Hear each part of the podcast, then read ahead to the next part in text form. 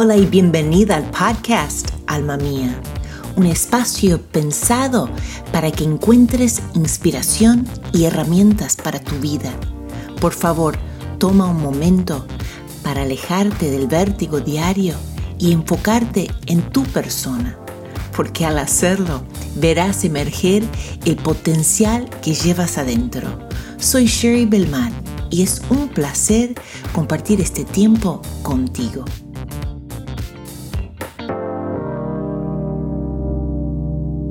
Hoy concluimos la serie de los cuatro fundamentos, donde hemos estado considerando las facetas de un alma radiante y saludable.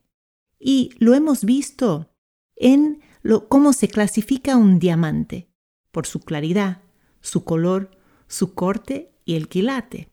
Entonces, en el primer episodio vimos la importancia de la claridad en cuanto a lo que ha sido depositado en mí.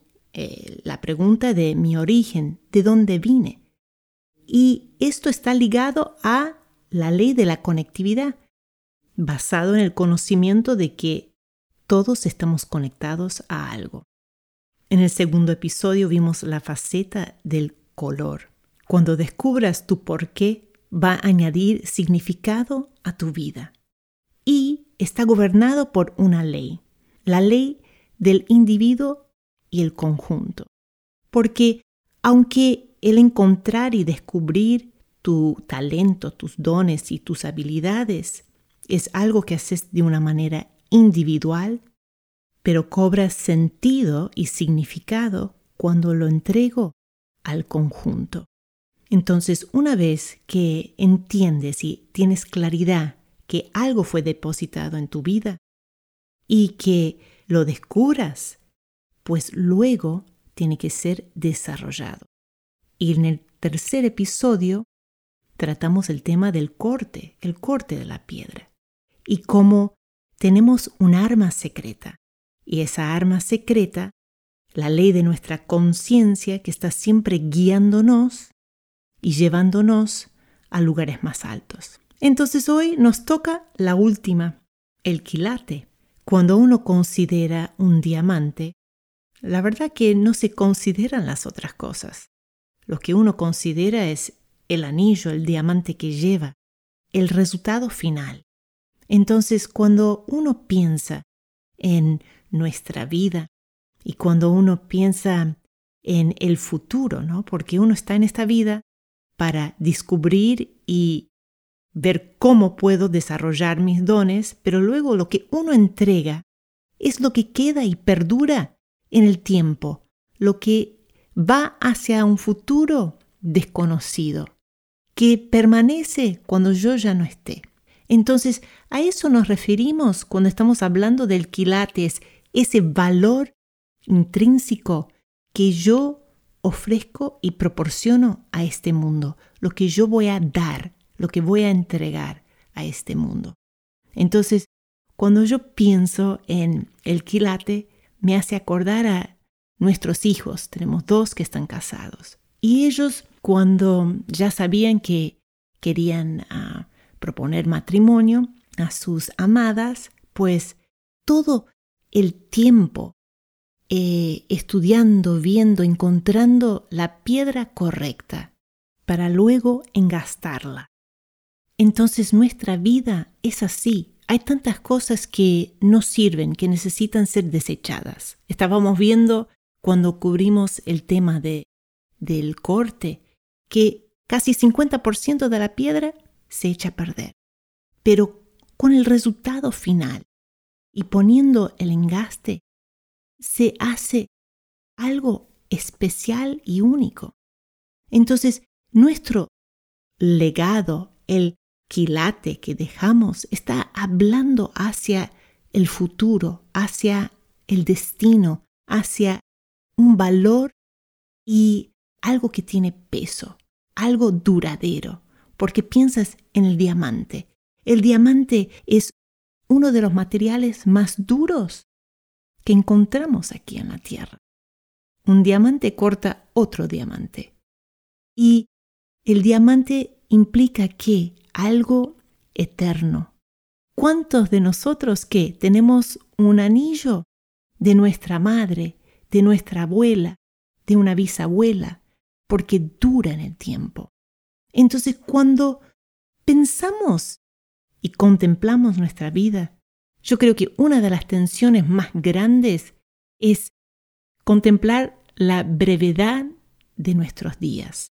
Que uno dice, uy, tan rápido pasó el año, uy, qué grande que está, uy, qué rápido que pasó. Y que nuestra vida pasa rápidamente. Es como que si somos un hilo en un tapiz. Y tiene un comienzo y tiene un fin. Pero adentro de cada alma está el anhelo de que haya significado en que haya pasado por esta vida y que algo perdure, que algo quede cuando uno ya no esté. Es el legado, lo que uno deja de valor. Ahora, cuando yo pienso en hombres y mujeres que han dejado un legado para nosotros en nuestra historia, pienso en tres. En Martin Luther King, que era un, hombre que dio, entregó su vida, ¿no? Por la causa de la gente de color y luchando por los derechos. ¿Mm? Pensamos también en un Nelson Mandela de África del Sur, que también luchando por los derechos de su pueblo. Pienso en una Madre Teresa que servía los pobres, los moribundos en las calles de India.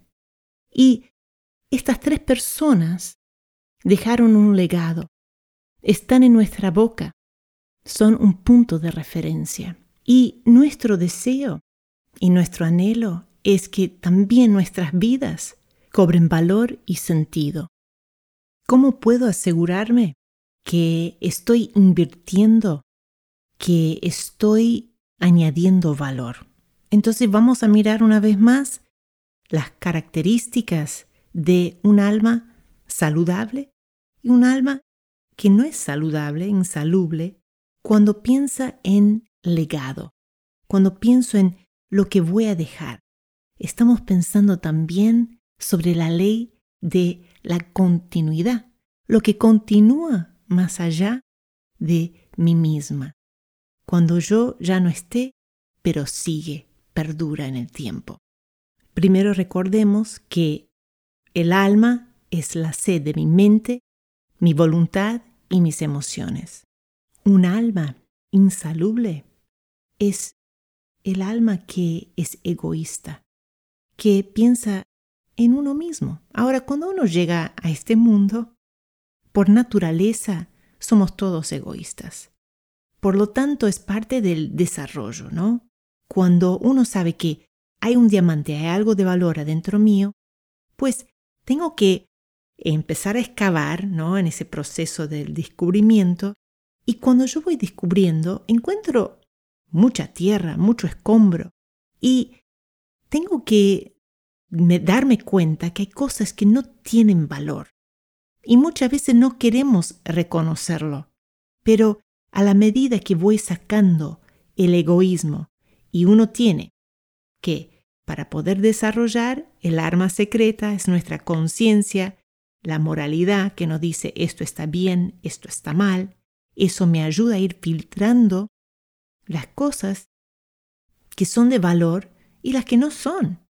Y eso me ayuda a poder tener ese peso de poder tener el legado, porque no estoy pensando solo en mí mismo.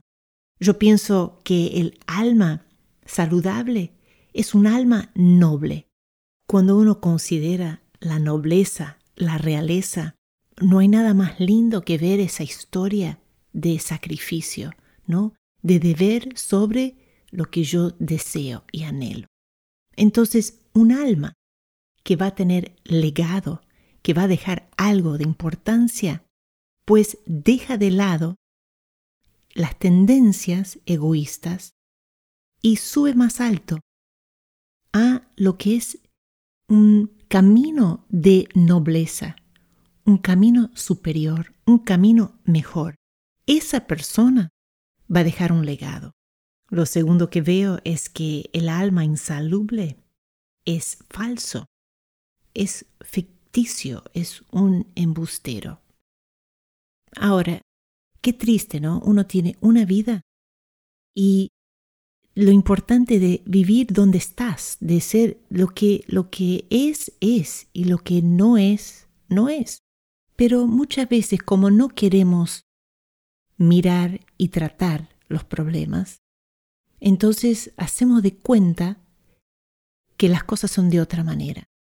Y en realidad nos tornamos hipócritas, falsos, y eso no deja legado. No hay nada más lindo que el otro, la otra cara de la moneda, ¿no? De falso es verdadero, algo real. Cuando conoces una persona auténtica, es, es refrescante porque, ¿sabes? Lo que están mostrando es tal cual es. Y el mundo anhela ver esto en las personas. Y cuando uno piensa en un anillo de, de matrimonio, un diamante, qué lindo recibir uno que es verdadero, no uno falso. La última característica que me gustaría marcar de un alma insalubre en cuanto al legado, en cuanto al peso, lo que dejo en la vida, y no es igual a la misma, ¿no? Porque el primero era egoísta, pero es parecido a la primera. Es egocéntrico. Han conocido a esa persona narcisista, ¿no? Que todo se trata de ellos. Y hay un vacío, es como el agujero negro, ¿no? Que va como chupando todo para adentro y no deja nada. Y en realidad cuando vivimos nuestra vida para nosotros mismos, ¿no?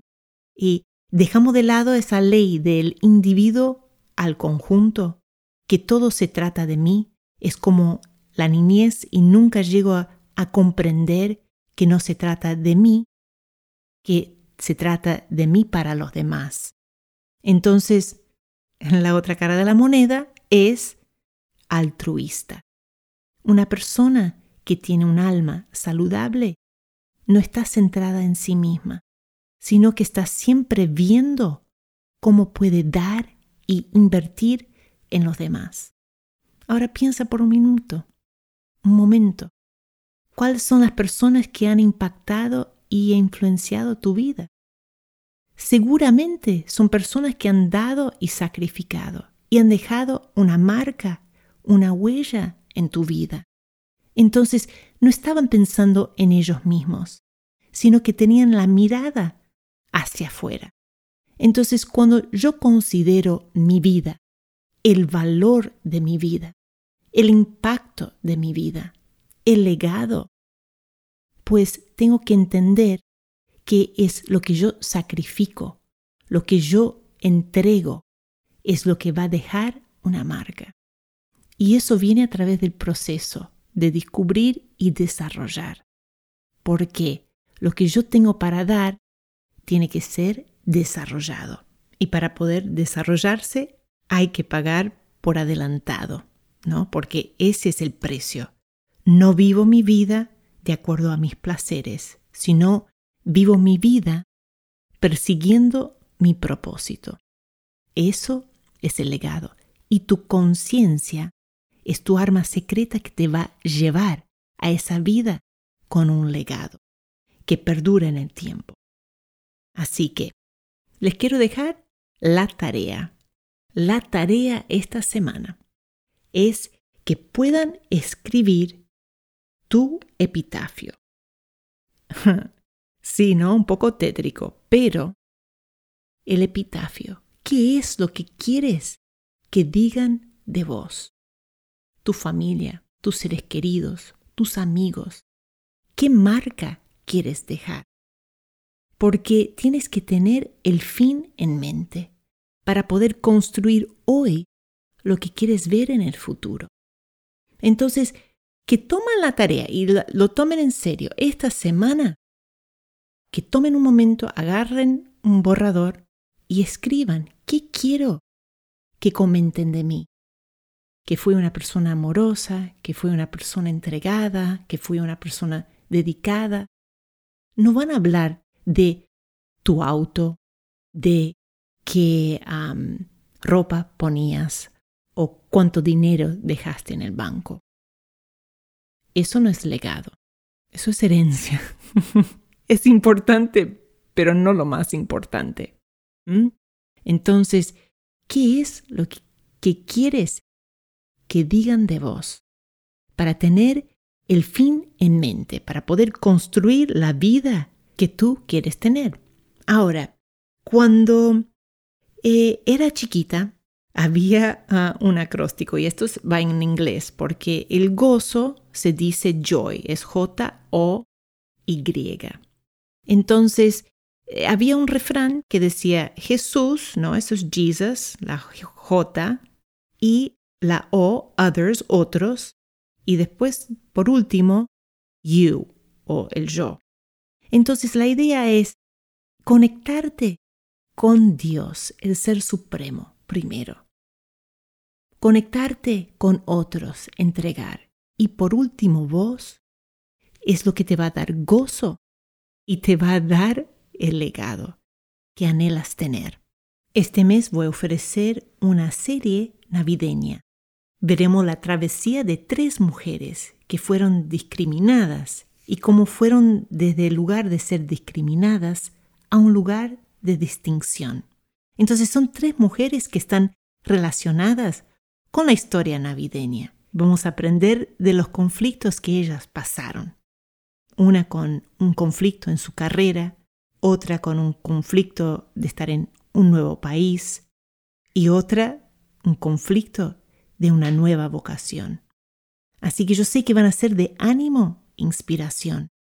No pierdas la semana próxima vamos a considerar una mujer que tenía un conflicto en su carrera y su travesía a la distinción. Podría ser la tuya también.